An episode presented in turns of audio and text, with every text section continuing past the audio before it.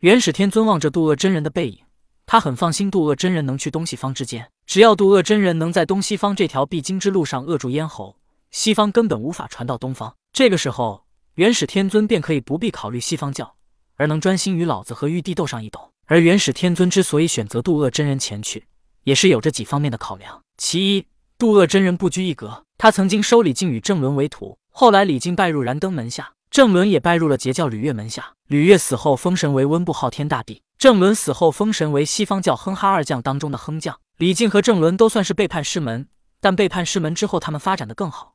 渡恶真人也没找他们麻烦。更重要的是，渡恶真人是一个不分正邪的人，这也就是元始天尊所认为的不拘一格。渡恶真人为了让郑伦上封神榜，特意传授他吸人魂魄的法术，这就导致郑伦在施法之时需要哼的一声。正因为郑伦要哼的一声。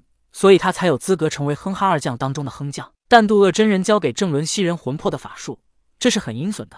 但为了让郑伦封神，渡恶真人便不拘泥于正邪。相反，渡恶真人传授给李靖的却是正宗的仙家法术。所以，渡恶真人不拘一格，根据弟子的需求来传授法术，也算是一个合格的老师。其二，渡恶真人交友广阔，不论阐教截教，也不论正邪，都可和平相处。渡恶真人的至交好友有两个。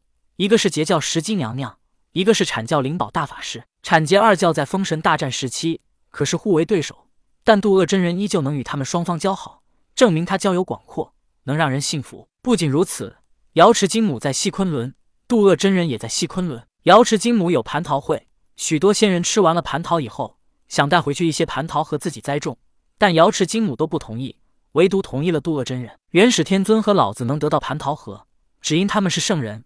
瑶池金母必须给这个面子，甚至会主动给他们。但渡恶真人可不是圣人，却能得到蟠桃核，证明他交朋友的手段确实是一流的。其三，渡恶真人虽然待在西昆仑，看似与世无争，可谁不想承宗做祖，拥有滔天的气运呢？所以元始天尊觉得，渡恶真人到了东西方之间建一道观，一定会努力让自己发展壮大。渡恶真人强了，便是东方道门强了。其四，元始天尊与渡恶真人的关系算是亦师亦友。元始天尊绝对不用担心渡恶真人背叛，因为他们本就没什么利益纠葛。更重要的是，渡恶真人可能在将来势力大涨之后，会与元始天尊产生利益纠葛，但渡恶真人绝对不会背叛东方道门。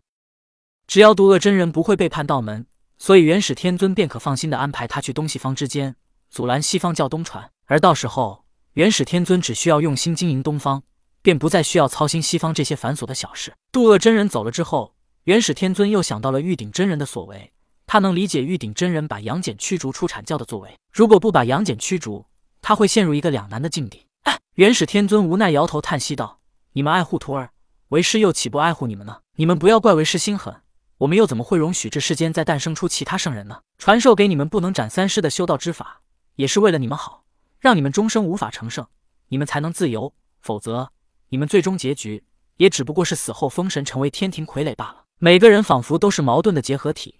元始天尊一方面极度想要操控弟子，可另一方面，他有些作为却是为了弟子们好。太乙真人与姜子牙聊天时，恼怒元始天尊藏私了，否则他们十二金仙怎么可能都无法斩却三世？可元始天尊却也有自己苦衷，修炼到斩三世的境界，便有可能成圣。世间这么多大罗金仙，如果他们全都斩却三师之后，都有可能成圣。比如云霄六气三师俱抛尽，而他是截教弟子。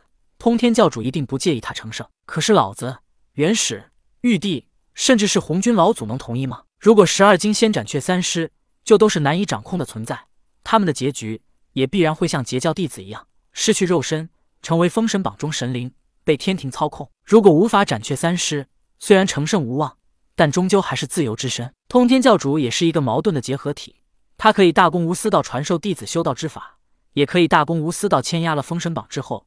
就绝不下山。可是当牵涉到自己颜面之时，他便完全不顾及这一切，也不管万仙阵被破是否会导致截教覆灭。老子清净无为，可他的无为是顺势而为，并不是主动去做什么。但这就不是绝对的无为，只不过看起来像是无为罢了。在这方世界内，无论人神仙鬼，每个人仿佛都是一种矛盾的结合体。想了想，元始天尊也觉得自己很矛盾。